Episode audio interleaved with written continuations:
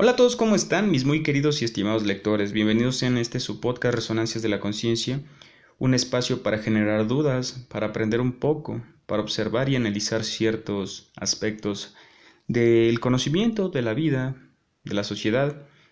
Vamos a entender el día de hoy qué es la ciencia. Por favor, ponte cómodo, vete por una tacita de té, agua, café, todo lo que tú quieras. Vamos a empezar a analizar qué es la ciencia. Vamos a ver qué tipos de ciencias hay, entre otras cosas.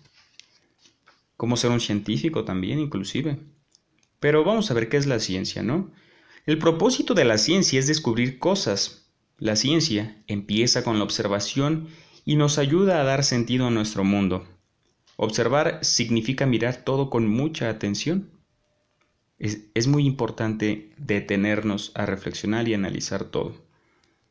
Los científicos trabajan de muy diversas maneras y estudian muchas materias, como la biología, que estudia los seres vivos, como la astronomía, que son de los astrónomos que estudian las estrellas, los planetas, el cosmos, la medicina, la geología y la química. La ciencia ha permitido descubrir muchas cosas, pero nuestro mundo aún oculta muchos misterios. Por ejemplo, se me viene a la mente el origen real de la humanidad, eh, las civilizaciones antiguas, qué le pasó a, a, los mayas, qué le pasó a, a muchas cosas, ¿no? Hay, hay muchas incógnitas que la ciencia no ha podido develar, cómo funciona el tiempo.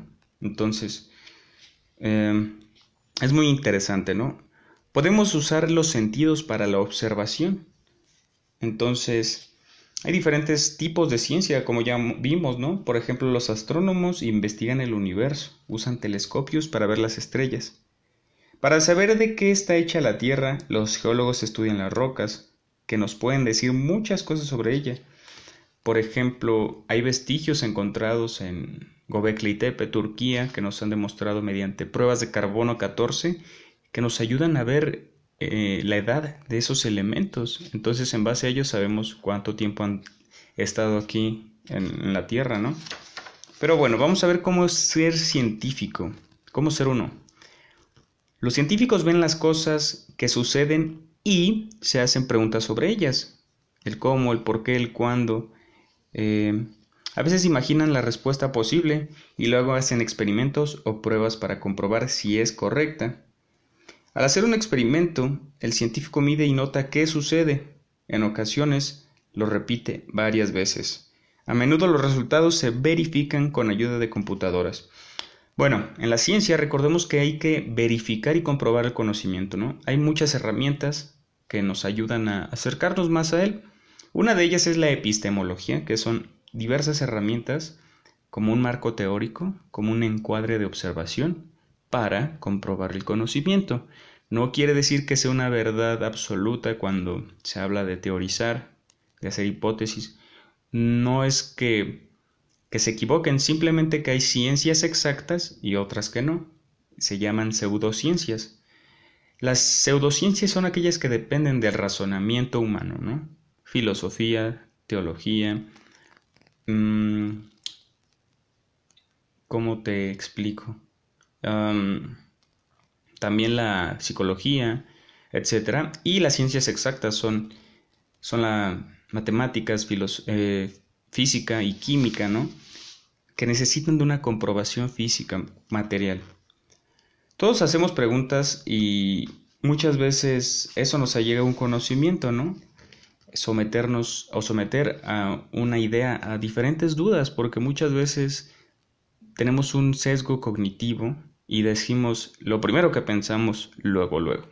Pero no, hay que detenernos, analizar, observar, razonar y sacar una conclusión. Recuerda que, por ejemplo, he compartido esto ya antes, pero cuando tú quieras hacer un examen y no te hayas memorizado porque lastimosamente yo antes lo hacía, memorizaba respuestas, pero al final del día no, no tienen una carga intelectual en ti. Pero eh, lo que tú puedes hacer es ir a la etimología de las palabras. Todas vienen de su gran mayoría de, de los griegos, de latín, de esos idiomas antiguos y ancestrales. Entonces, para entender mejor un término hay que ir al, origen de las palabras, ¿no? Te recomiendo que lo hagas cuando no entiendas algo o un tema. Una forma divertida de hallar las respuestas es que tú mismo experimentes. Haz pruebas, haz experimentos.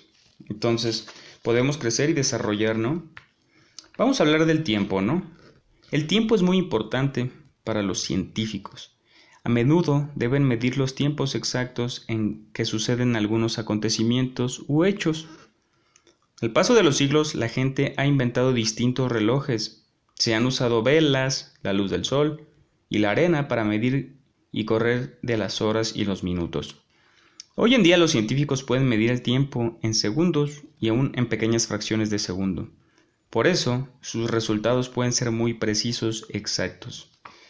Recuerda los relojes de las películas, ¿no? Que ti, y eran una cosa cuadrada que tenían que apachurrarla para que dejara de sonar, ¿no? Siempre quise una de esas. Pero también hay relojes de sol que dependiendo de la sombra que proyecta nos dice la hora del día. Hay relojes de vela que el, el tiempo que se tarda en consumir es una hora, dos horas, tres horas. También existen cronómetros que miden los segundos y los despertadores que nos ayudan a levantarnos temprano. Pero es muy interesante. También hay relojes de agua, diferentes tipos de, relojes, ¿no? Y también la temperatura, podemos hablar de ella. Los termómetros que se usan para medir la temperatura, es decir, qué tan caliente o frío está algo. Los científicos deben pensar en la temperatura cuando hacen sus experimentos.